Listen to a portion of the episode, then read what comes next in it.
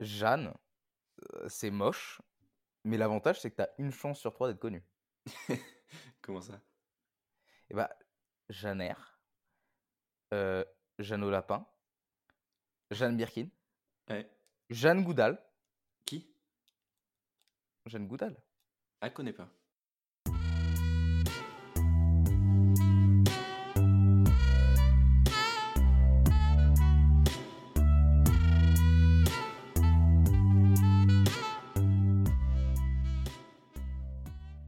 Secrétaire à mettre un chassé à Descartes, et tout ça en passant la majorité de son temps immobile. Vous l'aurez compris, aujourd'hui on s'attaque à un sacré morceau. J'ai nommé Jane Goodall. Et pour parler de Jane Goodall, aujourd'hui je suis avec l'habitué, Romain. Comment ça va Romain? S'il vous plaît, monsieur, ça va très bien. Et toi? Ça va bien? Ben ça va au top. Est-ce que tu connaissais Madame Goodall? Je la connaissais. euh, et personnellement, euh, Ah, non, en vrai, j'ai eu l'occasion de la rencontrer une fois. Et euh, ça a été un grand honneur. Donc oui, oui, je la connaissais. raison de plus à mon enthousiasme d'aujourd'hui. ok. D'aujourd'hui si tu veux. T'as quand même fait tes recherches, t'as bien J'ai travaillé? quand même fait mes recherches. J'ai poncé sa vie. T'as appris pas mal de trucs. J'ai appris pas mal de trucs. Je pense que toi aussi. Oui, bah oui, parce qu'on le verra. Euh, Goodall, on la connaît d'abord pour la primatologie, mais ce serait hyper réducteur de la limiter à ça. Je suis Parce que ça, cette primatologie a souvent débordé sur la philo et puis sur l'activisme. Mais ça, on va se faire un plaisir de l'aborder pendant l'heure qui suit. On est parti? On est parti.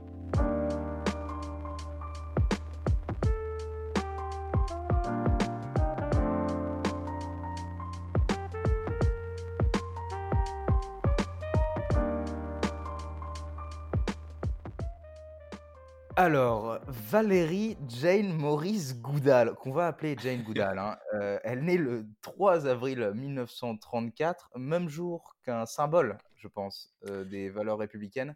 Qu'un symbole musical républicain humain cobaladé. Voilà, c'est important de le préciser. Elle naît dans un contexte, donc en 1934, qui est assez riche historiquement, c'est-à-dire qu'on est peu de temps, bon, 5 ans, 6 ans, pardon, non, 5 ans après le crash boursier de 29, on est en plein, plein, plein dans la montée des extrêmes partout en Europe. Euh, Hitler euh, a été élu chancelier l'année juste avant et Benito Mussolini, euh, pour ordre d'idée, est en plein, plein, plein pouvoir. Elle naît dans un quartier euh, de Londres qui s'appelle Hampstead et elle naît d'un papa automobiliste, enfin automobiliste plus, euh, pilote automobile, et d'une maman romancière. Très jeune, à 5 ans, sa famille va décider de partir pour la France en 1939.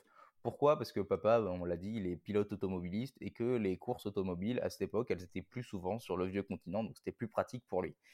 Mais problème, on va pas vous l'apprendre, l'Europe, en 39, c'était pas l'endroit à être, Non. euh, fallait pas trop y être. Euh, donc ils vont vite repartir pour l'Angleterre, et plus précisément pour la ville de Bournemouth, qui est près de la Manche. hein. donc là, c'est ambiance euh, sable blanc, euh, c'est assez joli, Bournemouth, dans la propriété familiale, euh, qui est la propriété de la grand-mère. Et c'est là que Jane va passer la majorité de son enfance. Et elle va s'y plaire, parce qu'il y a des trucs assez cool dans cette maison à Bournemouth.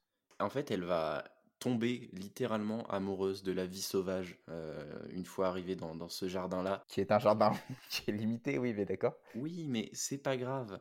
Elle va, elle va euh, passer beaucoup de temps à faire des observations, à faire Mhm. des petits croquis dans son carnet, à observer les animaux, à se Ouais, planquer dans des feuillages, euh, ce qui va lui valoir d'être portée disparue plusieurs fois alors qu'elle était juste euh, planquée aux Ouais, parce que dans cette maison, il y a plein d'animaux. Il y a des... dans, dans ce jardin, il y a plein d'animaux. Il y a de, il y a, il y a de tout. Il y a, il y a une tortue, euh, il y a, il y a un chien, il y a un poney, euh, il y a plein de trucs. Il y a, il y a même des poules.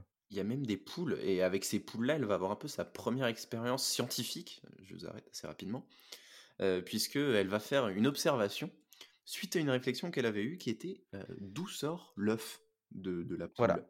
Là, elle, a, Donc, euh, elle réflexion, réflexion qui, qui nous a peut-être tous remué un moment de notre histoire. Je pense que c'est une étape cruciale dans l'évolution Ouais. de l'enfant.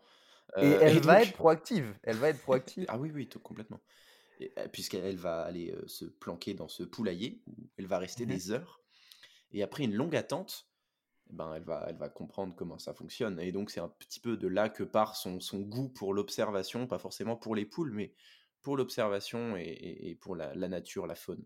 Voilà, donc tu l'as dit, elle est totalement fan euh, des animaux. Cette espèce de passion, elle est pas mal euh, alimentée par le chien des voisins, qui s'appelle Rusty, qu'elle trouve super intelligent.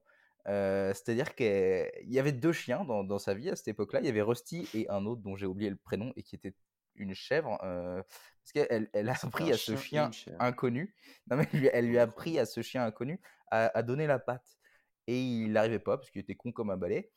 Et Rusty, elle lui a jamais rien appris, mais Rusty regardait quand elle apprenait à l'autre chien à donner la patte. Et Rusty a appris tout seul comment donner la patte. Et c'est finalement Rusty, en plus de ces espèces de... oui, tu, l'as dit avec ce truc de la poule, elle avait cette attirance vers, vers là, vers cette idée de comprendre les animaux, mais, mais Rusty lui a fait comprendre qu'il y avait peut-être un intellect chez les animaux qu'on ne comprenait pas.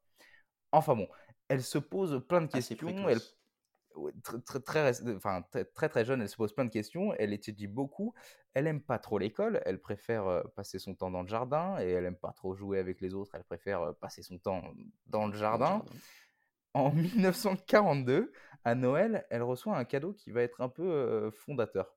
Oui, elle va recevoir le livre des aventures du docteur Doolittle, écrit par Hugh Lofting. Et en fait, euh, ce personnage-là, euh, que vous connaissez peut-être de nom, c'était un, vétérinaire qui était capable de parler avec les, animaux, tout simplement. Et donc, ça va la faire rêver. Et ce, docteur, justement, il voyageait en Afrique. Et c'est mmh notamment de là que va partir euh, cet amour inconditionnel qu'elle va développer pour le continent africain, au point de tanner ses parents tout le temps parce qu'elle voulait y partir, tout simplement. Et sa mère, va d'ailleurs, va pas la freiner dans son élan. Ouais, ça, sa mère est une crème. écoute, si c'est ce que tu veux faire, euh, lance-toi, trouve-toi les moyens d'y arriver, mais vas-y. Sa mère est totalement une crème. Alors, flash forward, Jane, elle a maintenant 18 ans. Entre-temps, ses parents ont divorcé parce que son père était parti au front pour devenir ingénieur et la guerre les avait éloignés. Elle a des bons résultats en cours, mais ses parents n'ont pas le sou. Et ils n'ont pas les moyens de, lui offrir des études sup dignes de ce nom. Donc elle va se tourner vers une formation de secrétaire dans le quartier de Kensington. Alors à ce moment-là de sa vie, elle vise plutôt le journalisme. Elle a toujours dans un coin de sa tête l'idée de partir en Afrique pour étudier les animaux. Mais là, c'est plutôt ambiance dactylo, sténographie, comptabilité. Enfin, c'est moins, moins fun. C'est moins exotique. Mais c'est sur les sur les conseils de sa mère hein, qui lui a dit c'est mieux. mais du coup, elle va enchaîner un peu comme tu l'as dit les petits boulots. Elle va passer dans une clinique avant de trouver un poste de, secrétaire du coup dans l'université d'Oxford. Mmh Et là, nouvelle nouvelle petite étape de sa vie. Elle travaille dans une société de production à Londres. Ouais, où elle travaille en tant que, enfin, elle, en gros, elle, elle, choisit les musiques des documentaires que réalise cette maison de production. Exactement. Alors, elle bosse beaucoup pour mettre de l'argent de côté, parce qu'on l'a dit, elle a toujours ce projet vraiment qui a été motivé depuis, euh, depuis le, moment en 42 où elle a reçu ce livre de Doolittle, ce projet de partir en Afrique pour y observer les animaux et la faune et la flore. Et coup de bol, méga coup de bol, en 1957, elle reçoit une lettre d'une vieille amie de primaire qui s'appelle Clo. Et Clo, elle l'invite. Clo Mange, qui est un prénom. Mange en, en anglais, c'est la gale je crois. Ah ouais? C'est dégueulasse. Et cette Clo Mange, elle l'invite à passer euh, des vacances dans la ferme familiale qui se trouve au Kenya. Oui. Jane, elle a alors 23 euh, ans et elle va mettre toutes ses économies dans ce voyage. Ce sera la première fois qu'elle mettra les pieds sur le continent africain. Ouais.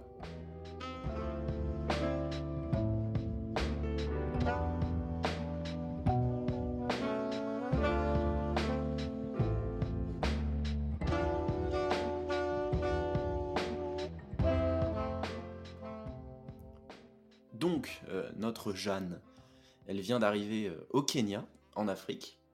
On est en, avril 57 et elle a alors 23 ans.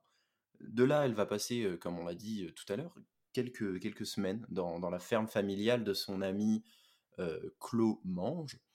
Elle va être aux anges, clairement, parce qu'elle réalise enfin son, son, rêve depuis qu'elle est enfant. Et sur place, son amie, elle va lui dire Écoute, t'as l'air vachement passionné quand même par tout ce qui se passe sur notre beau continent. Mmh est-ce que tu n'irais pas rencontrer monsieur Louis Liquet? Rencontre qui va changer, sa vie, puisque ce monsieur, c'est pas n'importe qui. Il est primatologue, paléontologue et archéologue, euh, notamment conservateur au musée de, national de Nairobi. et il effectue des fouilles dans la, la partie de l'Afrique qu'on appelle la Corne de l'Afrique. En gros, c'est une péninsule dans l'Est. donc, il effectue des fouilles dans cette région avec sa femme, Marie, sur Mmh les ancêtres des hommes, pour lesquels ils font des découvertes assez importantes, notamment concernant les, les Australopithèques, Homo habilis, etc. Du coup, elle va le rencontrer. Ils vont se côtoyer en tant que, que collègues, et elle va bluffer littéralement le docteur Liquet parce que elle elle connaît déjà plein de choses sur sur la nature. Ouais, elle a plein de connaissances. rappelle, ouais. elle l'observe depuis depuis longtemps. Elle a lu des livres. Elle est très Elle a aucun patiente. diplôme pourtant, Comment? ce qui est étonnant. Elle a elle a, aucun elle a diplôme aucun. Euh, elle est très patiente, elle note beaucoup de Mmh choses mh. dans ses carnets. Donc lui, il est vraiment admiratif devant sa manière de travailler et d'app- et d'appréhender un peu le, le- le monde sauvage, parce qu'elle est dans, dans un penchant qui est pas très orthodoxe, justement par ce fait qu'elle n'ait pas suivi de cursus scientifique avant. Alors, de 2 choses l'une, Liquet, je pense que c'est important de le préciser, enfin je sais pas, il l'aimait bien Jane, mais il l'aimait genre vraiment bien. À tel point qu'il lui a déclaré sa flamme, sauf qu'il avait 30 piges de plus. Et que Jane, elle était pas très intéressée, donc elle a dit: «Non, non, laisse tomber gros». Bon, il a été, heu, relativement, heu, Ah, il a pas été lourd, il a fait bah d'accord, non, d'après ce qu'on sait, il a été clean, il a dit: «OK, d'accord». Il a continué à lui lui, à lui témoigner du soutien. Et aussi à ce moment-là, Liquet, il avait cette idée l Liquet, c'est un darwiniste, c'est-à-dire qu'il croit en cette théorie de l'évolution et il se dit qu'il y a quelque chose à chercher et à trouver, heu, dans l'étude, dans une étude poussée des grands singes et à cette époque-là, il y a jamais il y avait jamais eu, des encore de d'études très poussées des grands singes pour 2 raisons, heu, parce qu'on s'était pas venu à l'idée déjà et puis parce que, les études qu'on faisait, c'était souvent des études avec beaucoup de moyens et donc des trucs qui pouvaient effrayer les les les les grands singes ou leur faire changer de comportement. Enfin, à cette époque, Liquet, du coup, lui, il avait derrière sa tête cette idée que peut-être il pouvait trouver la bonne personne pour mener la première étude à très long terme sur les grands singes ça. et cette personne, il va du coup enfin, il va faire passer un espèce de test à à Jane, qu'est-ce qu'il va où est-ce qu'il va l'amener du coup? Il va l'amener sur des fouilles archéologiques en Tanzanie, euh, précisément à Olduvai Gorge. Et euh, bah, comme tu l'as dit, du coup, c'est un, un espèce de, de test pour voir si elle est apte à évoluer dans ce genre de milieu-là. Et En tant que secrétaire, il l'amène en tant oui, que en tant que secrétaire c'est ça. Donc, Ouais. euh, ils vont étudier les, les chimpanzés et les fossiles. Euh, c'est, c'est dans, près du lac Tanganyika. Tu l'as, ouais. Je l'ai, tout à fait. Mmh Ce test va être concluant puisque du coup, euh, il, est, il est persuadé qu'elle est capable de, de s'adapter, euh, qu'elle est capable d'être patiente, de faire de réelles observations. Et donc, il va lui proposer une nouvelle mission. Quelle est-elle? Ah bah, cette mission, heu, c'est de passer un très, très long moment, parce que je pense qu'il est encore indéfini, dans la réserve de Gombe Stream, Le qui est plus, La elle plus aussi longue mission hein, qui est jamais organisée. l ouais, la plus longue mission, heu, jamais organisée, parce que dans cette réserve-là de Gombe Stream, qui se qui se situe à à l'est, de la Tanzanie, dans cette réserve, il y a, une grosse communauté de chimpanzés, pardon et donc Liquet, bah, il lui propose, voilà, va sur le terrain et passe ton temps avec, avec ses ses bons compagnons pour essayer de les étudier. Alors là, elle est totalement aux anges. Elle va Mm. accepter direct parce que c'était son rêve, bah, depuis le début. Alors en 58, elle a à ce moment-là, heu, 25 ans et elle retourne un petit temps en Angleterre, le temps que Liquet, heu, trouve les financements. Parce qu'on s'en doute, Ouais. une une expédition de ce type-là, ça coûte des sous. C'est pas donné, hein, l'État brita- britannique. Alors déjà, euh, c'est compliqué niveau financier, mais en plus de ça, l'État britannique est pas chaud à l'idée de partir, euh, laisser partir une Anglaise seule dans un milieu complètement inconnu et Du tout, ouais. probablement hostile euh, à- aux Occidentaux qui n'y connaissent absolument rien. Liquet, il va batailler, euh, il va forcer, un petit peu comme avait pu le faire euh, notre, euh, Ouais. notre cher mentor avec Robert euh, Falcon Scott dans l'épisode précédent. Mmh Mais lui aussi, il va arriver à ses fins et, euh, et il va convaincre du coup le, le- le gouvernement d'envoyer euh, Jane pour mener cette très très longue mission. Et enfin, alors bon, en plus de la ça, condition sous la condition qu'il y ait sa mère aussi. Exactement, c'est ce que j'allais dire, Qui sous la une condition qu'il y ait condition sa mère, Vane, bizarre, ouais. ce qui va être accepté, assez, assez, euh, moi, c'est un peu étonnant, je trouve, mais bon, ça va être accepté.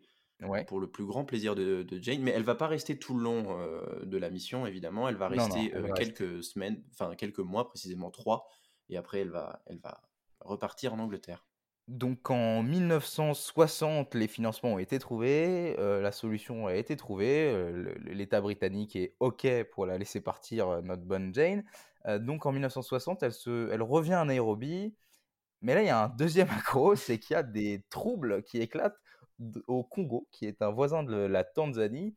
Et ces troubles, c'est pas n'importe quel, c'est la, la, crise congolaise. En, gros, pour la faire courte. C'était avec les Belges, c'est ça? euh, Exactement. C'est-à-dire que le Congo était une ancienne euh, colonie euh, belge jusque dans les années 60. Et il y a eu à ce moment-là une pression des, des, des, mouvements nationaux qui, qui, poussent les Belges à se retirer du pays. Mmh. mais c'était pas prévu par les Belges. Du coup, ils vont galérer à se retirer. Et l'armée euh, congolaise qui avait des officiers belges à leur tête euh, va être un peu euh, en proie à des conflits internes. Donc ça, ça va être un, gros bordel qui va éclater, un conflit noir-blanc. L'armée belge va ramener, va ramener du monde au Congo pour instaurer. Enfin, bref, c'est un carnage. Hein, il y, y, a pas mal de problèmes. Et ça aussi, ça va ralentir Jane, parce que du coup... Bah... Ouais, ça va les ralentir, mais ils vont quand même en profiter pour mener d'autres missions, histoire de perfectionner un peu leurs observations et leurs techniques. Oui, oui, oui, ça va la ralentir, enfin, ça va être un contretemps, quoi. Ouais, ouais. Oui, mais du coup, ils, vont, aller, partir quelques semaines sur les, les, rives du lac Victoria pour observer les Cercopithèques, qui est une race de, des singes. C'est ça. Qui sont, qui sont pas les, les singes qui ont des... Les chimpanzés, on le verra. leur tête un petit peu, c'est assez marrant. Ouais, ils ont un peu des têtes de lémuriens. Oui, c'est un petit peu. Ils ont une queue, là où les chimpanzés n'ont pas de queue. Enfin bref, euh, à, à, ce moment-là, euh, près de, du lac Victoria, euh, avec cette étude des cercopithèques, du coup, elle, se, elle peut se familiariser un peu avec l'observation des primates. Et amène en juillet 1960, tout semble un peu s'apaiser. Enfin, elle a une fenêtre de tir, de tir pardon, et elle et sa maman Vane et quelques locaux, hein, parce que c'était aussi une condition qu'il y ait des locaux qui l'accompagnent, ils arrivent enfin en juillet 1960 dans la réserve de Gombe Stream où elle va pouvoir commencer son étude. Elle a alors 26 ans.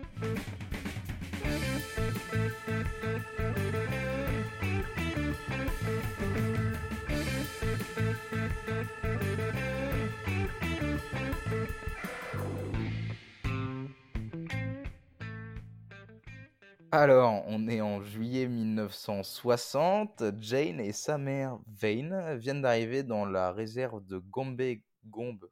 J'en sais rien, jamais. Moi, je dirais Gombe. En Tanzanie, ça sera Gombe. Euh, c'est le paradis, euh, concrètement, pour Jane qui est totalement passionnée. C'est le paradis dans la mesure où, même au paradis, il y a quand même deux, trois merdes. Alors, il y a quand même deux, trois merdes. Euh, deux, trois merdes pour un occidental qui n'y connaît rien, en tout cas. Parce que... catégorie dans laquelle on peut se ranger. On peut se ranger. D'accord. Euh, déjà, la végétation, parlons-en, elle est super dense et hostile. Donc c'est vraiment pas pratique euh, déjà pour observer et pour avancer, pour évoluer, pour se déplacer. Mmh Mais euh, point majeur, c'est que les primates, ici donc c'est des, chimpanzés qui vont étudier, enfin qu'elle va étudier, ils supportent vraiment pas l'arrivée de nouveaux individus sur leur territoire. Ils sont vraiment farouches, voire agressifs voire fermé d'esprit quelque ah, part. non non, ils sont vraiment pas open mind, mais bon. Euh, ils sont pas dans ils sont pas dans l'ambiance de, de la startup, vraiment c'est dégueulasse. Pas collaboratif. Pas team player. Euh, Il va déjà lui falloir un an euh, avant de voir un chimpanzé prendre son repas. Alors on pourrait dire qu'on s'en fiche, mais non, c'est quand même une étape importante dans celle de mhm. l'observation. Il va lui falloir deux ans. alors à ce moment-là, elle pouvait s'approcher à maximum 500 mètres. Et il va lui falloir deux ans pour pouvoir créer un contact avec les grands singes et être alors, pseudo-accepté par la, communauté, donc euh, armée de sa patience et de son optimisme, elle va petit à petit parvenir à ses fins. Alors, tu l'as dit, elle galère beaucoup au départ. Euh, son quotidien, euh, il fait plus ou moins rêver, c'est-à-dire que le cadre d'un côté fait rêver, c'est une ambiance grande fortune, hyper Indiana Jones, avec des, des, des cris de babouins dans tous les sens, ça fait hyper stylé. En vrai, le quotidien est quand même super fatigant. Il y a beaucoup d'orages, il fait chaud comme jamais. Il y a des, scorpions et des serpents qui s'infiltrent un peu partout. Et puis, tu l'as dit, euh, les chimpanzés la fuient euh, la majeure partie du temps, ce qui, elle, la touche énormément.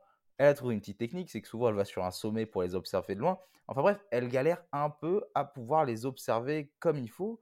mais elle va quand même réussir, tu l'as dit, à les observer au bout de deux ans, et elle va réussir à les observer, ou en tout cas à créer un contact Mmh. grâce à deux, euh, enfin pas personne, mais, mais deux axes majeurs. Le premier axe, c'est un monsieur qui s'appelle David Greybeard. Est-ce que tu peux nous parler un peu de ce monsieur? Ce monsieur, c'est un singe, euh, Ouais. tout simplement. David Greybeard, donc euh, barbe grise en français, euh, qu'elle va nommer comme ça euh, parce qu'elle va nommer tout simplement tous les chimpanzés qu'elle observe, ce qui va lui valoir de nombreuses critiques De la euh, communauté pour son caractère ouais. peu orthodoxe.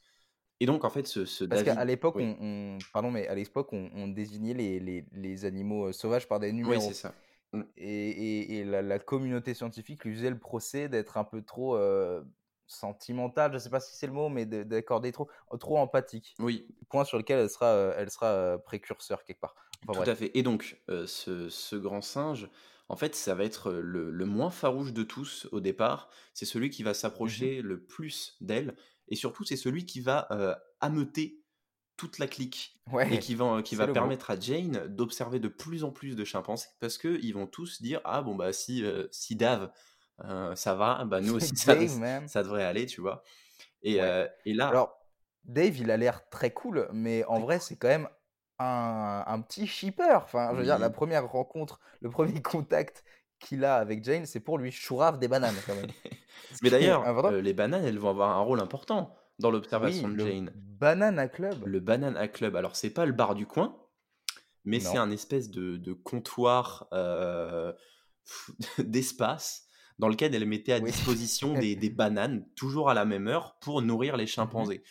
Euh, sauf que cette habitude-là, elle va faire que ça va dégénérer dans le rapport entre Jane et les chimpanzés, puisqu'ils vont s'habituer Et et ils vont Ouais. vouloir manger. Ils vont capter qu'il y a de la nourriture. Ouais, bon, en fait, nourris-nous. ouais. Et du coup, elle va être Qu'est-ce que tu forcée. fais, gros? C'est ça. Elle va Ouais. être forcée de déplacer le point de ravitaillement, si on peut dire, pour euh, éviter les, ces, ces moments d'agressivité, quoi. Ça va créer un conflit entre Jane et les chimpanzés, entre les chimpanzés eux-mêmes, euh, à tel point qu'elle va être obligée souvent de se réfugier euh, dans, dans ce qu'elle a de solide euh, dans son campement pour éviter de se faire saccage. Pas grand-chose. Là aussi, pas grand-chose. C'est beaucoup de poils de tente. Là aussi, sur ce point, sur le Banana Club, elle a été critiquée par la communauté scientifique qui lui faisait le procès de, par cette pratique, modifier les habitudes naturelles des chimpanzés. Mm. Et, et- et- en gros, au début, elle se prend pas mal, pas mal de critiques pour ces méthodes qui sont pas orthodoxes parce qu'on le rappelle, euh, elle n'a pas de diplôme, Elle- euh, Jane non, Goodall. Elle a que sa patience, son stylo et, et- et ses jumelles. Euh, grâce à Greybeard, elle peut se rapprocher beaucoup des et on salue Jane, on salue Jeanne pardon qui, Ouais, qui fait ouais, on miaou. entend, on entend si la, la collaboratrice de On Touche à lui tous. fait un gros coucou, qui est notre secrétaire à nous. Non, c'est le chat de Romain.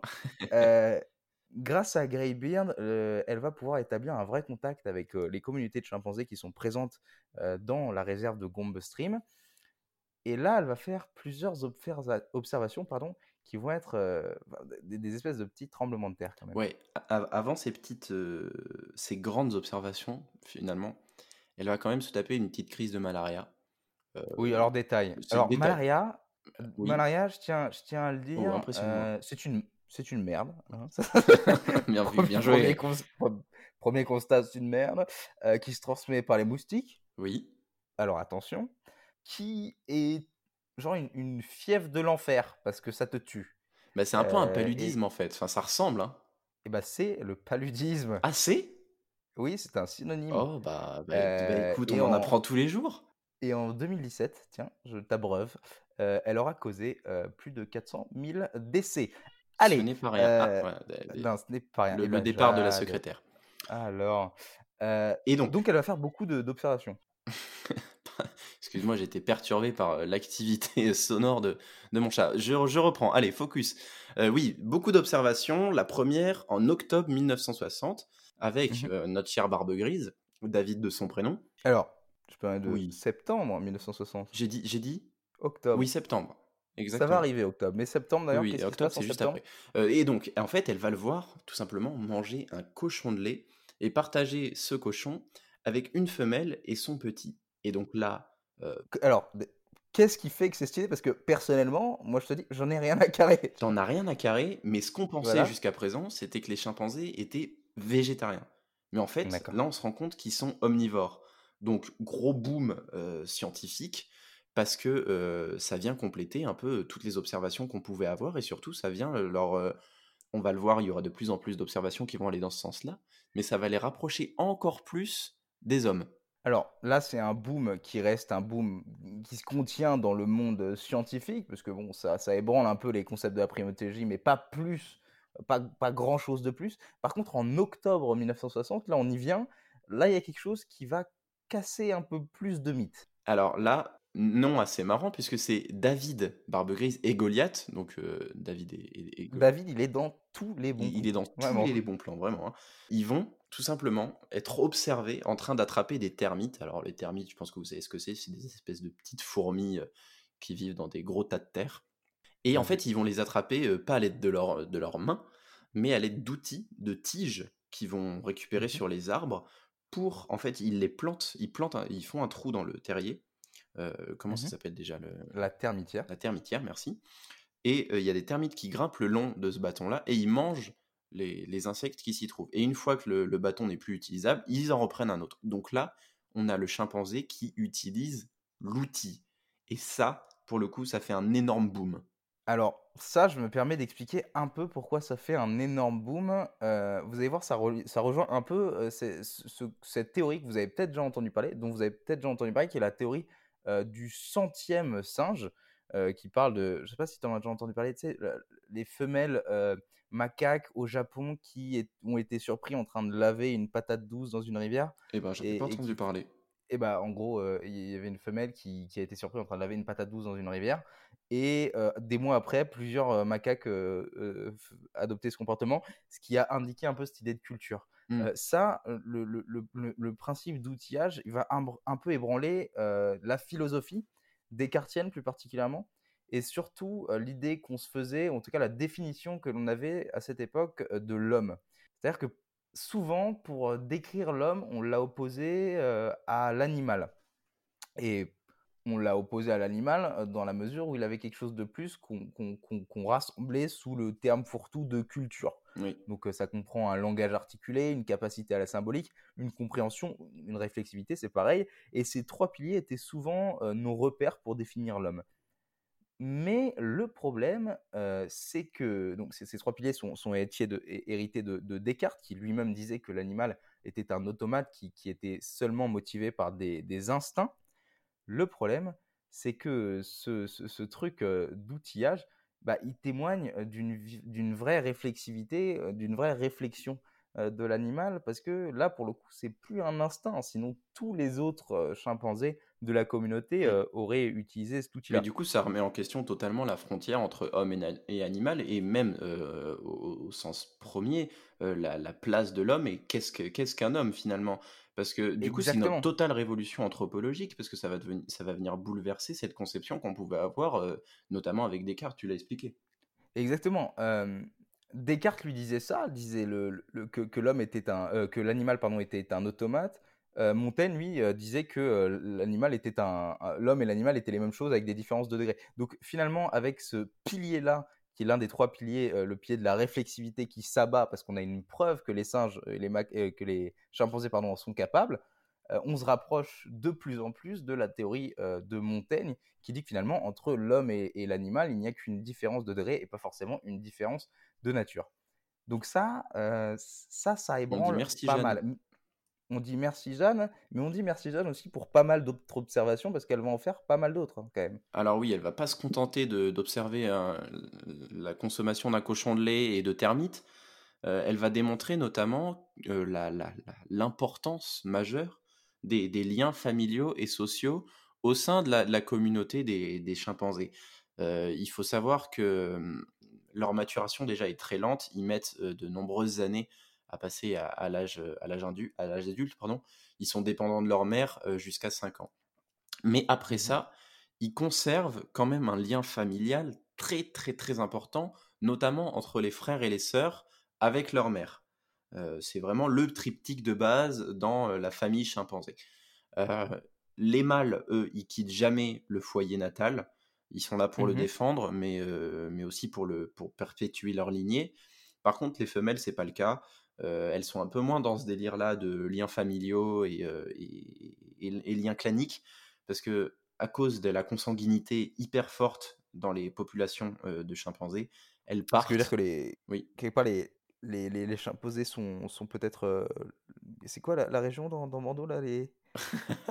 non, non, non, on va pas s'aventurer Non là. d'accord, on va pas les attaquer, d'accord, pardon, Non, autant pour on moi. touche pas au médoc.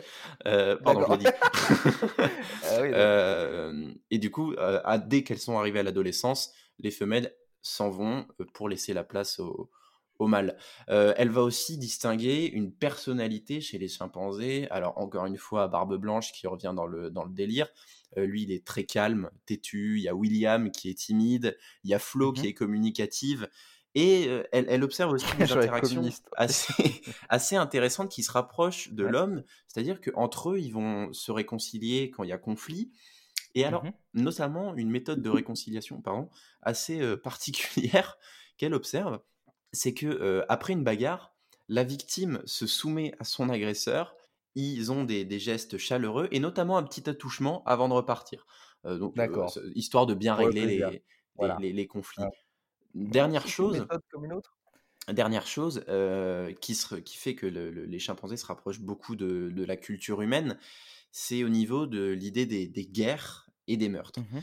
Elle va observer beaucoup de guerres claniques dans lesquelles euh, la- la- cette bataille prend fin dès, qu'il n'y a, dès que le dernier membre de, de la communauté est mort, euh, littéralement. Aussi, elle va se rendre compte qu'il y a Ça- des chimpanzés... Oui, vas-y. Ça, c'était, c'était une idée qu'on avait beaucoup. Euh, en fait, on, on- on- on avait cette idée-là que les, les chimpanzés étaient très violents avant que Jane Ouais. fasse toutes ces opérations. On avait moins l'idée qu'elle, qu'elle avancera, que les, chimpanzés pouvaient être aussi doués de, de beaucoup d'empathie envers, euh, envers les, Oui. les autres de leur clan. C'est surtout de ce Mais point de oui, vue-là. oui. il y, a- y y un espèce de gros conflit qui va se passer. Il y a un très gros conflit, c'est-à-dire que hum, une des chimpanzés euh, qu'elle euh, observe pas mal, qui s'appelle Mélissa, euh, va avoir une Mhm. fille que- qu'elle va nommer Jenny. Et euh, en fait, Jenny, elle va être assassinée par Passion et Pomme. non, pardon, c'est non, mais Ouais, par Passion et Pomme. euh, et, et Passion va devenir un, un personnage, un- en tout cas un singe légendaire dans la réserve de, de, de Gombe.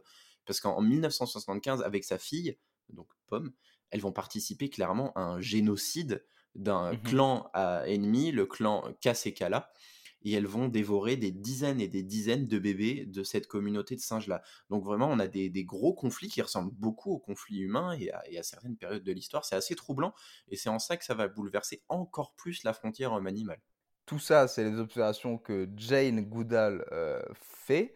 Et c'est ce qui va nous amener vers euh, vraiment cette connaissance du chimpanzé qu'on a aujourd'hui qui est, qui est démente quelque part. Tout à fait.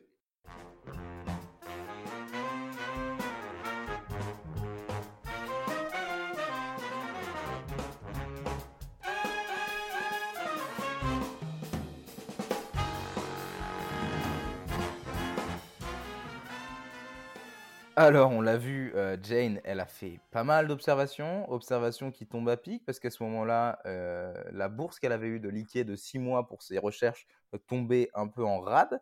Mais grâce à ces trois, enfin à ces trois plus observations révolutionnaires, il va se dire qu'il a parié sur le bon cheval et il va se dire qu'il peut un peu prolonger l'opération. En gros, pour simplifier et pour caricaturer un peu aussi, tout ce qu'on sait des chimpanzés aujourd'hui, ça prend son origine chez Jane Goodall. Et cette idée comme quoi le chimpanzé est notre cousin, ça aussi. Et là, on va se permettre un petit point chimpanzé parce que on peut. Et on parce fait ce qu'on veut. Exactement. Alors, Romain, le point chimpanzé. Le point chimpanzé. Euh, premier axe. Euh, D'un point de vue biologique déjà, en fait, tout simplement, les, des récentes études scientifiques montrent que la structure de notre ADN diverge que d'environ 1% de celle des chimpanzés. D'accord. Alors, pas besoin d'être mathématicien pour savoir qu'un pour cent, c'est très peu.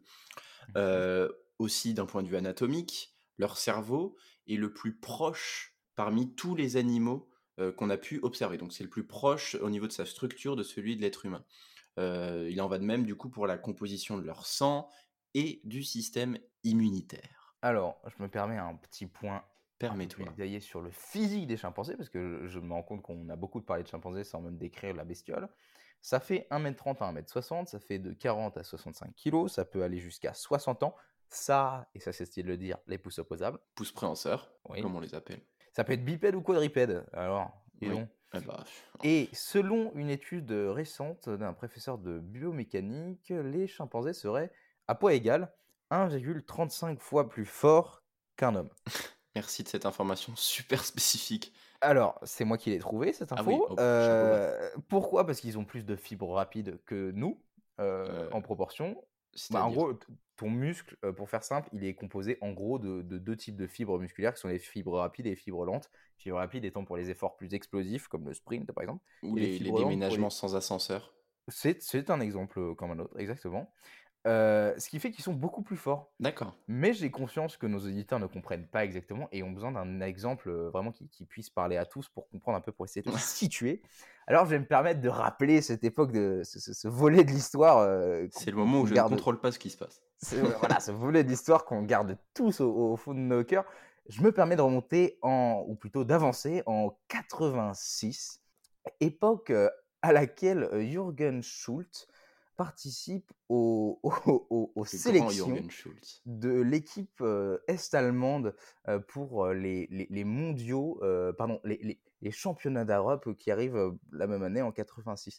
Et, et- et- et si, euh, c'est important de préciser parce que Je à suis ce pas sûr. moment-là, si c'est si capital, parce que Jürgen Schultz, qu'on oublie souvent dans, dans les bouquins d'histoire, mais c'est vraiment un drame, Jürgen euh, Mais établit cette même année de 86 un record au lancer de disques qui tient toujours, record mondial de 74,8 mètres. Euh, Viens-en au fait. Mais là où c'est capital, c'est que Jürgen Schultz, et pour que vous puissiez visualiser, parce que je n'ai aucun doute que vous vous rappelez tous de cette date qui vraiment est à marquer euh, dans tous les bouquins d'histoire dignes de ce nom, si Jürgen Schultz avait été un chimpanzé, Oui. alors le record mondial de lancer de disques n'aurait pas été de 74,8 mètres, 0,8 mètres, pardon, mais d'un peu plus de 100 mètres. Et là, je vous laisse, Tout ça je vous pour laisse ça. imaginer, non mais je vous laisse imaginer l'espèce de l'immensité des, des cap, des, des- des- le Non, je monde être aurait très été déçu différent. par tout ce suspense que tu as mis en place pour finir sur ça.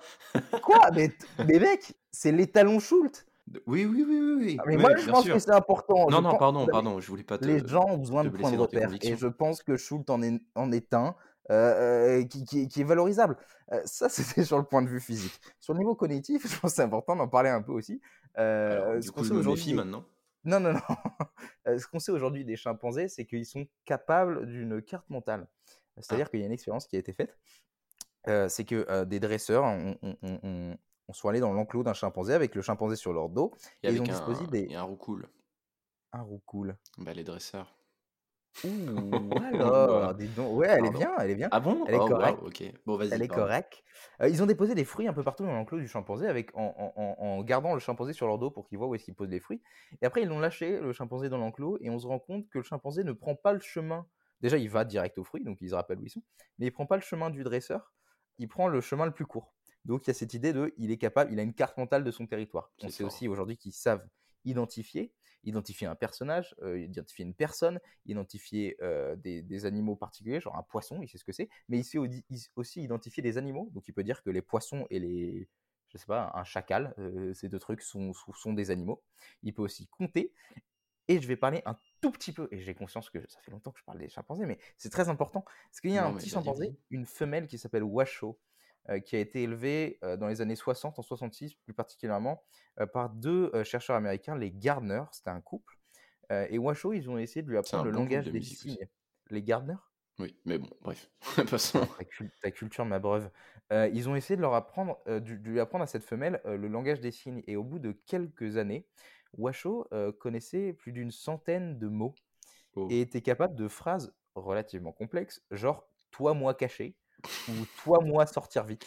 Très complexe, en effet. Et elle pouvait même utiliser des mots dans d'autres contextes que celui dans lequel on lui avait appris. Genre le mot verre qu'on lui avait appris pour boire. Et elle pouvait désigner euh, des objets en verre avec ça.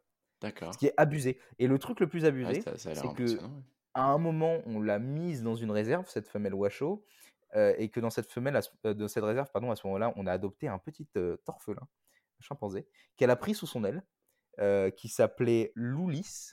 Et les chercheurs et, et les, et les gardiens de, de- de la réserve n'ont pas touché à Loulis, dans le sens où ils lui ont pas appris de, langage des signes. Mais ce qu'on constate, c'est qu'au bout de plusieurs mois, Loulis connaissait 50 mots en langage des signes. Et la seule personne qui aurait pu lui apprendre, c'est Washoe. Et Ça, ça, c'est impressionnant. ça c'est abusé. mais fermons la parenthèse chimpanzé et revenons à notre bonne Jane, qui, avec toutes ces révolutions qu'elle a trouvées, va se trouver un sponsor tout brillant. Un, bon sponsor, nul autre que la National Geographic Society, Nat Geo pour les intimes. cette, ce, nouveau financier quelques mois après son arrivée dans le, territoire de Gombe, va décider d'envoyer dans la réserve un photographe néerlandais du nom d'Hugo van de Lavik pour réaliser un reportage sur Jane et ses observations. Alors Jane, elle n'est pas chaud à l'idée qu'un nouvel individu vienne perturber ce pseudo euh, équilibre qu'elle a réussi à mettre en place, pseudo-équilibre dans le sens où il repose sur la confiance, elle, enfin sa confiance entre elle et les chimpanzés. Ouais, qui est assez précaire. Euh, mais finalement, euh, parce qu'elle se rend vite compte qu'elle n'est pas capable de réaliser un documentaire toute seule, elle va accepter, il va venir l'aider et ils vont tomber amoureux et se marier en 64. D'ailleurs, le reportage qu'il va réaliser va devenir, va devenir pardon, clairement l'un des plus mythiques de la Nat Geo. avant avant qu'il se marie, elle avait commencé un petit truc. Avant qu'il se marie, elle avait commencé un petit truc en 62. Elle rentre à l'université euh, de Cambridge pour faire son doctorat en éthologie. Qu'est-ce que l'éthologie, Guillaume? L'étude des comportements euh, des animaux, animaliers. Ouais, ouais c'est ça. Et en gros, euh, il faut noter qu'elle était une des rares candidates à avoir été acceptée sans diplôme. Je crois que tu avais le chiffre exact. c'est la huitième de l'histoire de Cambridge. Donc en 65, elle soutient cette... Oui, pourquoi elle le passe ce diplôme? Pourquoi elle le passe? Parce que, en gros, euh, son nom, son nom, s'il te plaît, son nom. Liquet. Liquet, merci. Liquet l'incite à, augmenter un petit peu sa street cred au sein du domaine scientifique, parce que jusqu'à présent, elle est très critiquée et remise en cause, et en gros, euh, avec l'obtention d'un doctorat, ça pourra lui permettre euh, d'avoir un petit peu plus de crédibilité et d'apporter du poids à ses paroles. Donc, en 65, elle soutient sa thèse sur le sujet Behavior of Free Living Chimpanzees, en français donc le comportement des chimpanzés vivant en liberté. Bien sûr, elle va s'appuyer sur ses cinq années euh, d'observation, ce qui est un sacré bagage d'informations, je pense. Mmh c'est clair, c'est clair. Et elle va sortir du coup euh, docteur en ah, éthologie, la docteur Jane Goodall. Ah, Ça claque. C'est la classe. Exactement. Euh, la même année, l'ANA Geo commence à financer des premiers bâtiments dans la réserve de Gombe, bâtiments qui ont la fonction de devenir des centres de recherche mmh où Jane et son, mari vont pouvoir accueillir des autres chercheurs et des étudiants pour, pour les aider dans leurs observations, mais pour se faire aider eux-mêmes aussi. En 67, à ce moment-là, oui, pardon. à ce moment-là, Jane, c'est important de le noter, elle est carrément sur la scène scientifique, elle est carrément mise en avant par Nat Geo et elle est connue même au-delà de la sphère scientifique. Ça devient une, icône relativement populaire parce que c'est l'ambassadrice rêvée pour, pour Nat Geo. C'est la britannique blonde. Alors, ils l'ont ils l'ont pas sponsorisée juste pour, pour le fait qu'elle soit mignonne du tout. C'était une scientifique incroyable. Mais elle dénote et elle, elle est un peu symbole de ce truc de de ce truc qui essaie d'instiguer la, la, Nat Geo de, de, permettre d'ouvrir une porte aux femmes scientifiques, en tout cas. Donc elle a un peu ce symbole-là de, de, la science qui s'ouvre aux femmes aussi. Donc c'est la c'est la c'est pardon l'ambassadrice rêvée. C'est la, mascotte voilà et qui est connue partout. Mais en 67, tu dis il se passe quelque chose de En 67, elle va avoir un fils avec Hugo qui va mmh être surnommé Grub alors elle va élever son, fils pas dans, les petits, comme les, petits occidentaux classiques, puisque lui il va grandir dans la brousse, en interaction avec les chimpanzés, leur mère, la, faune et la flore. Donc un sacré éveil pour, pour l'enfant, je pense. elle va notamment être influencée dans la manière dont elle fait son éducation par Flo, une des chimpanzés qu'elle a beaucoup, beaucoup observé, notamment dans son mmh rapport maternel avec son petit. Et donc, elle va, essayer, elle va se comporter un petit peu de la même manière. Là-dessus, et je me permets une petite. Hein, elle rejoint Montaigne. Euh, je suis désolé de placer Montaigne encore. Hein, mais elle rejoint Montaigne qui disait qu'on peut s'inspirer des animaux et qu'il faudrait s'inspirer des animaux. Elle s'inspire des animaux. Euh, toujours est-il qu'en 74, à cette époque. En en 71, elle écrit son premier livre. Ok. In the Shadow of Man, qui révèle un peu les, les, secrets du monde des chimpanzés et participe encore plus à fait qu'elle devienne une icône pour tous parce que c'est un livre un peu plus accessible que peuvent l'être des, des, des, études scientifiques. Euh, en 74, donc à ce moment-là, c'est toujours une icône. Elle commence de plus en plus à accueillir des étudiants, Oui. euh, ce qui va un peu saouler la Nat Geo parce que eux de base, ils avaient construit les bâtiments dans Gombe Stream pour que ce soit des, une zone de recherche et pas juste une zone d'éducation. Oui, c'est ça ça. va un peu mettre en cause leur collaboration, qui ça va s'apaiser euh, par la suite. Mais elle va aussi divorcer en 74 d'Hugo. Oui. Euh, ils vont relativement en bon terme, je crois. Enfin, on est- on- Oui, oui, oui, ils vont. leurs histoires. En fait, c'était plus pour une raison d'impératif professionnel. C'est, Ouais. vraiment un commun accord. Ils, ils partent presque amis, quoi. Et en 75, elle se remarie Oui. avec euh, Derek Bryson, Bryson? Bryson. euh, qui est un membre du, du Parlement euh, de, de- de Tanzanie. Euh, 75, c'est la le même directeur année- des parcs nationaux aussi de, de la Tanzanie. Oui, donc euh, c'est sûrement comme ça qu'elle l'a rencontré. Certainement. 75, c'est l'année de son deuxième âge, mais c'est aussi l'année où elle va commencer, où elle va carrément quitter, pardon, euh, Gombe Stream. Bah, elle va quitter Gombe Stream et pour la petite histoire, en fait, c'est pendant une conférence qu'elle va donner à, Chicago parce qu'elle commence à cette période-là aussi à donner de plus en plus de conférences pour vulgariser mais aussi pour sensibiliser. Et justement, sur ce point de la sensibilisation, elle se rend compte de, son importance euh, cruciale. En plus de l'observation euh, des chimpanzés et de la préservation de l'environnement, elle va se rendre compte que euh, sensibiliser et diffuser des idées nouvelles et, et voilà faire prendre conscience à toute la population, c'est aussi super important. Donc c'est un peu avec tristesse, mais aussi beaucoup d'enthousiasme qu'elle se lance dans Mhm. une nouvelle vie où elle va décider, comme tu l'as dit, de partir de Gombe, quitter les chimpanzés pour faire un peu un retour, si on veut, vers la civilisation humaine et commencer sa vie d'activiste.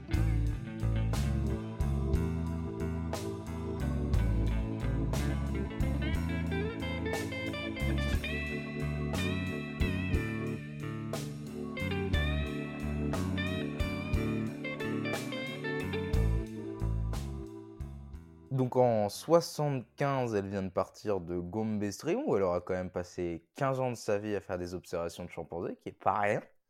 Et elle va pas rester inactive longtemps, parce qu'en 77, elle va créer en Californie l'Institut Jane Goodall, qui a pour but de... Alors, qui, qui a pour euh, piliers principaux la recherche, l'éducation et la conservation de la nature.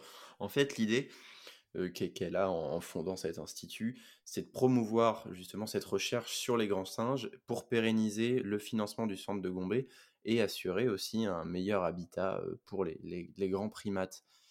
Et euh, aujourd'hui encore, c'est un centre qui est euh, utilisé euh, massivement pour la recherche et, et pour les, les- dans, dans un cadre éducatif aussi pour les, les- les étudiants en, en, en ethno- en- ah, pardon, en primatologie, enfin des choses comme ça. Elle va, cet institut il va mener plusieurs euh, programmes, euh, notamment le programme Roots and Shoots, qui est vachement connu. Oui, tout à fait. euh, je, je me permets de le dire, mais bon, je faisais partie de ce programme quand j'étais au lycée. Voilà. Ah, c'est ça la surprise. C'est ça la Tu surprise. faisais c'est partie du programme Roots and Shoots Ouais, en, en gros, pour faire simple, Root and Shoot, c'est un programme qui vise. C'est un programme humanitaire dédié aux jeunes euh, pour développer leur prise de conscience et aussi leur implication dans euh, l'environnement, enfin dans la préservation de l'environnement. Donc ça mène des petites actions ici et là, que ce soit euh, du, du plus basique, construction d'un chimpanzé dans ton établissement, mais aussi Construction de quoi? d'un chimpanzé, n'importe quoi, d'un potager. Dans ton établissement, euh, jusqu'à des projets beaucoup plus ambitieux. Genre Donc, euh, construction c'est d'un c'est d'un ça, Roost and chimpanzé. Shoot, et c'est c'est présent dans beaucoup de pays. En 2009, ça va même être reconnu par l'OMS. En fait, c'est 2019. euh, pour sa capacité à engager le- la nouvelle génération sur euh, le, le- la protection du ce qu'ils appellent le bien commun environnemental, quoi. Enfin, l'environnement, tout simplement. D'accord. Alors en 77, quand l'institut est créé, euh, il est très très chimpanzé, hein, l'institut, en gros, pour faire simple. C'est très très chimpanzé. Euh, mais en 86, euh, Jane Goodall va assister à euh, une conférence euh, lors de laquelle vont être présentées des, des- des vidéos, des photos de sept pays africains différents dans lesquels sont présents ces chimpanzés. Et lors de cette vidéo, Jane Goodall va se rendre compte que putain, la déforestation, ça, ça c'est un truc. Euh, elle va vraiment se prendre une claque à ce moment-là. Alors, elle avait déjà vu des signes avant-coureurs euh, dans les régions euh, qu'elle traversait, mais, mais là, elle va se rendre compte très très fort. Et à partir de là, elle va déjà à ce moment-là véritablement devenir activiste et elle va un peu changer, alors pas totalement, mais, disons diversifier les caps de l'Institut pour en faire aussi un pourvoyeur de développement et euh, vraiment quelque chose qui puisse euh, promouvoir euh, le- l'environnement. C'est dans ce cadre-là, notamment, qu'elle va fonder le programme Takare en 1994, parce que Jane, bah, elle n'est pas débile, on l'a vu, elle est très intelligente, et elle sait très bien que c'est difficile de, de faire adhérer les populations locales à cette idée de préservation de, l'environnement et de la faune si ces populations locales ne mangent pas à leur faim ou si elles n'ont pas une économie suffisamment viable. Alors elle se dit que peut-être la première façon de préserver l'habitat des chimpanzés et leur bien-être, c'est aussi de bien faire vivre ces populations locales. Donc à travers ce programme Takare qui est fondé en 1984, 94, elle va œuvrer à la fois à la conservation des, des, espaces de forestiers et des espaces qui, sont l'habitat naturel des, chimpanzés, mais aussi au développement des populations locales. Ça, c'est pour le programme Takare, mais elle va encore se diversifier au cours des années qui suivent. Et notamment, là, en ce moment, aujourd'hui, on est en 2020, elle a 86 ans, et elle a un dernier combat qui est un autre combat encore. quel est-il? Alors, le, combat qu'elle mène actuellement parmi ces, nombreuses mobilisations, mais c'est notamment sur les animaux de laboratoire. elle, en fait, elle aimerait simplement voir ces expériences-là prendre fin. Mmh Et elle est assez lucide sur la question parce qu'elle sait que son simple avis euh, comptera pas forcément pour faire complètement inverser la tendance. C'est pour ça qu'elle estime que c'est nécessaire de faire appel à la nouvelle génération de scientifiques et de leur demander d'avoir un petit peu plus de compassion sur ces animaux. Elle essaye de faire un petit peu de la mobilisation et de la sensibilisation pour éduquer les, jeunes à, ces causes-là. Alors, tu as dit que c'était son dernier combat, mais avant, elle a mené, donc oui, comme on l'avait dit, de nombreux programmes. Il y a eu Takare, mais il y en a eu plein d'autres. Hein. C'était pas le seul. il y a eu, comme on l'a dit, euh, l'Institut dans la réserve de Gombe.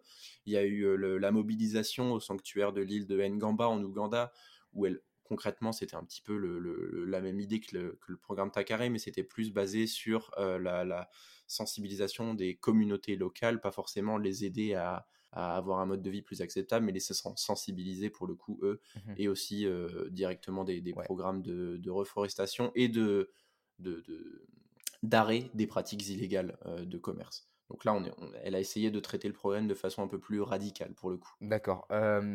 Aujourd'hui, donc on, l'a déjà dit, elle a 86 ans. Concrètement, elle voyage 300 jours par an. Elle fait des conférences à droite à gauche, elle publie des bouquins dans tous les sens. Ce qui est intéressant avec Jane Goodall aussi, c'est son discours qui est résolument positif, euh, qui est rafraîchissant. Là où certains euh, autres scientifiques, euh, alors j'ai aucun nom en tête et je vise personne du tout, parce que qui suis-je pour viser un scientifique, mais là où il y a des fois une abondance de chiffres un peu démoralisateur, un peu fataliste, Jane Goodall, elle, se concentre sur vraiment une narration, limite, elle raconte ses, ses anecdotes, les, les, les, histoires de Greybeard, de David Greybeard, de Rusty, son chien, et elle a quand même un certain écho auprès des politiques parce qu'elle sait très bien qu'elle ne peut pas se faire passer pour ce qu'elle appelle une tree hugger, donc ce cliché de l'écologiste un peu, un peu fou. elle, elle, est, elle essaie de jouer sur les deux tableaux pour vraiment faire bouger les choses. D'ailleurs, elle condamne et elle condamnera ouvertement les groupes militants des droits des animaux qui se livrent à des manifestations violentes et, destructives, destructrices, comme on en a vu notamment dans les boucheries. Et ça, ça elle condamne aujourd'hui, c'est une méga icône. sur l'échelle de l'icône, elle a un personnage dans Les Simpsons. Ce qui est, ce qui est, Carrément, je ne savais pas. Ce qui est icône sur 20. Elle a inspiré un personnage qui est un peu l'exact opposé. C'est genre son Némésis. C'est genre, c'est genre une femme qui vit dans une maison et qui exploite les singes et tout. C'est dégueulasse. c'est tellement une icône que quand Flo est morte, donc la chimpanzé dont on avait parlé, qui lui a appris beaucoup de choses sur l'éducation des enfants, le Time Magazine lui a réservé un, une petite rubrique à Flo. Tellement c'est une légende. C'est tellement une icône, James Goodall, qu'aujourd'hui la primatologie est relativement à 50%, 50 homme-femme. Tellement elle a ouvert cette porte. Aujourd'hui, elle a plus de 40 diplômes honorifiques. Ce qui est une. Elle est notamment messagère, nommée messagère de la paix en, en 2002. Ouais. Ce qui va lui. Alors, c'est pas euh, ce titre-là qui va faire ça, mais ce, nombre de titres honorifiques et la reconnaissance de son travail va lui valoir le surnom de Mère Teresa de l'environnement d'ailleurs. Elle en a plein d'autres, exactement, elle en a plein d'autres. Elle a le prix de Kyoto qui est, qui est une espèce, alors c'est, c'est, le prix le plus prestigieux du japonais, euh, c'est un genre de prix Nobel, notamment Michel Meyer, que je sais que toi tu connais, qui était le gars qui a découvert la première exoplanète qui gravite autour d'un. Bon, lui, il l'a eu, le, le, le, prix Kyoto. Enfin bref, elle a plein de prix, ce qui est assez étonnant pour cette femme qui, au départ, n'avait pas de diplôme et qui était secrétaire et qui a été tout au long de sa carrière très critiquée pour ses méthodes. Aujourd'hui, elle est reconnue mondialement. Je, te propose de revenir un petit peu sur les, conférences. Ouais. parce qu'il y a quand même des choses assez intéressantes à, dire sur la manière dont elle fait ses conférences. Déjà, anecdote non des moindres, est-ce que tu savais qu'elle commençait toutes ses conférences par saluer en chimpanzé? D'accord. Alors, je vais pas te le mimer parce que je sais pas exactement ce que ça donne. Ça donne un truc genre ouh, ouh, comme ça, un truc comme ça, tu vois. D'accord. mais mais c'est plus long. Finalement. Comment? C'est une crise d'épilepsie. Ah, alors oui, mais c'est pour pour l'avoir vu, c'est assez émou... Enfin, c'est c'est fort. C'est vrai, c'est vraiment. non, mais. C'est, je, te, je te dis vraiment pas ça pour faire joli, mais c'est, c'est, assez, impressionnant comment elle le fait parce que c'est vraiment très très crédible. Euh, je vais pas aller la contredire sur le dit. Alors là, vous avez fait une faute, d'accord, madame. Mais euh, non, enfin, c'est vraiment bon. Voilà, elle commence toutes ses conférences par dire bonjour en, j'allais dire en japonais, mais non, en chimpanzé. Ok. Euh, une, je me permets de lier mon expérience personnelle à, ça parce que c'est l'occasion. Il y a une anecdote qui s'est passée euh, pendant une conférence qu'elle a donnée au festival Climax à Bordeaux il, y a, il, y a, deux ans. Mmh elle était en train de parler avec sa traductrice de la question de l'accès à l'eau potable qui mmh devenait de plus compliqué partout dans le monde. Et au, moment où elle se dit que c'est une réelle problématique, la bouteille d'eau qui est devant elle a éclaté en éclats. Vraiment, elle a, elle a, elle a explosé, il y avait de l'eau dedans. Et elle est restée figée comme ça pendant 30, 30 secondes, une minute, à se dire c'est vraiment un signe du destin. Et, sa traductrice, elle disait mais regardez les, comment les, les, les, vibes de cette femme sont, sont, sont, sont puissantes, comment, comment son aura est, est influente. Tu avais tes habits pendant cette conférence? Comment? Tu avais gardé tes habits pendant cette conférence? Est-ce que ça a l'air un peu chelou quand même. mais non, mais. Oh Et donc, elle a été tellement marquée par cet événement qu'elle a demandé à la, à la, régie de garder la bouteille comme symbole, de, comme message un peu de, de, l'avertissement qu'elle que, qu'elle faisait aux hommes pour la préservation de l'environnement. Elle l'a même gardée aujourd'hui sur son bureau dans sa maison à Londres. C'est posé sur son, sur son bureau, la bouteille cassée. Euh, voilà. Et euh, dernière chose, mais j'ai eu l'occasion de lui poser une question. Je lui avais demandé, je me souviens, euh, si on pouvait, euh, si, les chimpanzés pouvaient réellement nous dire quelque chose qu'on pouvait comprendre, qu'est-ce qu'ils nous diraient euh, en premier? Mmh bah, Elle m'a dit allez-vous-en, tout ah, simplement. elle m'a dit go away, hein, donc allez-vous-en. Moi, je croyais qu'ils allaient dire Benzema en équipe de France. ou, ils auraient pu. Vraiment, c'était à deux doigts. Hein, ou un truc comme ça. Ou un truc genre ah, un prono, un prono. Moi, je m'attendais à un prono. D'accord. Non, non, mais du coup, c'est, c'est, selon elle, euh, les, les, chimpanzés nous diraient de nous en aller parce que on, on, on est un petit peu des parasites dans son point de vue. Et je me permets de déborder sur. Alors, on avait dit qu'on n'en parlerait pas. On avait, on, s'était dit au, grand jamais euh, participer à, à, à, cette, euh, ouais, cette, psychose. Mais la situation actuelle s'impose euh, c'est, est propice à développer sur les propos de Jane Goodall parce qu'elle s'exprime beaucoup euh, sur ce, ce, virus. Et elle dit qu'en fait, selon elle, euh, tout découle à la base du mépris des hommes pour la nature et pour l'environnement. En mmh gros, c'est cette absence d'harmonie qui fait que tout ça est arrivé. Alors, elle le dit euh, plus clairement, elle, elle, elle, balance pas juste l'info comme ça. La crise sanitaire qu'on connaît, quoi. Comment? La crise sanitaire qu'on connaît aujourd'hui, quoi. Oui, oui, c'est ça. D'accord. tout simplement, pour elle, c'est parce que en gros, les espèces d'animaux, à force de déforester, on les repousse dans des zones géographiques qui ne sont pas les leurs. On les force à mmh rentrer en contact avec de nouvelles espèces, à partager euh, des, maladies, des virus, et en les repoussant de plus en plus, ils se rapprochent et ils sont côtoyés euh, euh, toujours plus aux, êtres humains. Et ça favorise, par le braconnage et par cette proximité-là, l'échange de virus et de maladies. Et le braconnage, j'en parlais, oui, elle condamne ça tout autant, elle dit que c'est assez idiot d'aller chasser des animaux sauvages et, de consommer leur viande ou de, voilà. Parce que en fait ça, ça, participe tout simplement à la propagation de ce virus. Mais euh, je, suis un petit peu d'accord euh, enfin, voilà. En tout cas euh, elle, elle ne perd pas le, nord. Elle continue de, de voir la, le lien entre les choses et je pense que en un sens c'est plutôt juste Et elle est confinée aussi. Euh, fermons cette parenthèse euh, Covid-19 euh, Yeah. qui nous, qui nous met Je l'avais pas mentionné, je voulais pas le dire. dans les chaussettes. Je l'ai mentionné en anglais, ça compte à moitié. Euh, Aujourd'hui, enfin avant tout ce qui s'est passé, il lui arrivait encore euh, d'aller à Gombe Stream, plus pour Oui. faire de la recherche, mais juste, juste pour se promener.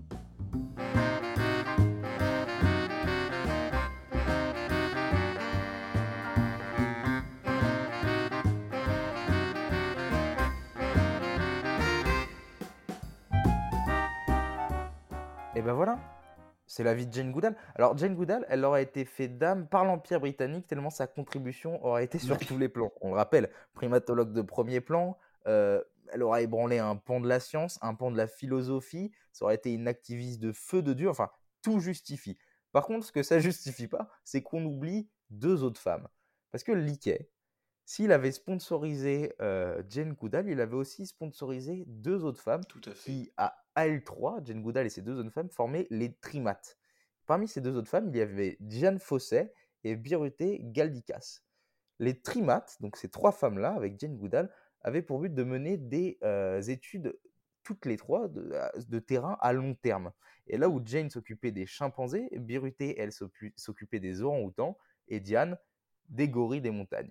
Alors, même si elles se sont fait, leur travail se- s'est fait occulter par euh, le, succès médiatique retentissant de Jane Goodall, je pense qu'il est très intéressant aussi, pardon, euh, pour vous, si ça vous intéresse d'approfondir un peu plus le sujet, d'aller voir ces femmes-là et leurs travaux qui, eux aussi, ont été euh, clés dans le domaine de la primatologie Oui.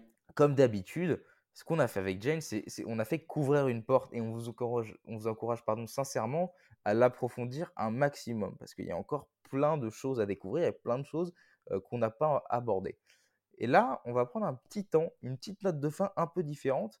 Euh, Qu'est-ce que c'est? Ouais, la nouvelle rubrique. Maintenant, c'est l'heure de la reco. c'est la minute du compère. Et alors, en quoi ça consiste? Bah, c'est très simple. Euh, en gros, cette semaine, et ce pour, pour tous les épisodes qui vont suivre, on va vous présenter tout simplement de- des compagnons de podcast dont a priori bah, on, on aime bien le taf. Et du coup, cette semaine, on a matché avec À bord du pourquoi pas, extrait.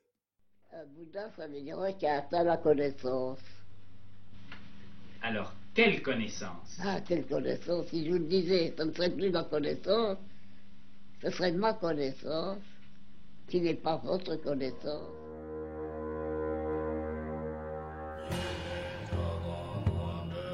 Désormais, nous allons entendre le récit de Jeanne Mascolo. Vous avez capté, ça parle de montagne, de bateau, donc d'aventure, et c'est plutôt pas mal. Donc on lance l'opération à l'abordage du pourquoi pas, et puis partez donc vous cultiver les escourdes grandes ouvertes. C'est encore une fois une, une belle addition au, au FC euh, Culture. En- bref, on espère vraiment que cet épisode vous aura plu. Euh, moi, il m'a beaucoup plu à faire. J'espère que toi, il t'a plu? Moi aussi, il a été un petit peu différent d'habitude, puisqu'on a pu aller d'un côté de la vulgarisation réellement, et du coup ça m'a bien plu. Top. Euh, comme d'habitude, on, on vous encourage vraiment à aller checker notre. euh, on a un groupe Facebook, on a un groupe Instagram. Je sais pas si ça dit. Une page Instagram. Oh, oh, le vieux. Le vieux. On a un site touchatous.com sur lequel vous pouvez trouver toutes nos sources et pas mal d'autres trucs qui vont arriver. Comme d'habitude, si vous avez le cœur à un beau geste, le mieux que vous puissiez faire pour nous, c'est de parler de touche à tous à un proche que ça peut intéresser. Ça nous permet d'avoir plus de retours et donc de faire du meilleur boulot. Enfin, pour la faire courte, c'est un coup de pouce du feu de Dieu. du feu de Dieu. Nous, si tout se passe bien, hein, Si tout se passe bien. Mais normalement, tout se passe bien. mais en général, tout se passe bien. Jusque-là, tout s'est bien passé. Enfin Oui. bref, nous, on va se retrouver euh, dans deux semaines avec un guitariste. Et Belzébuth. Ciao. Ciao.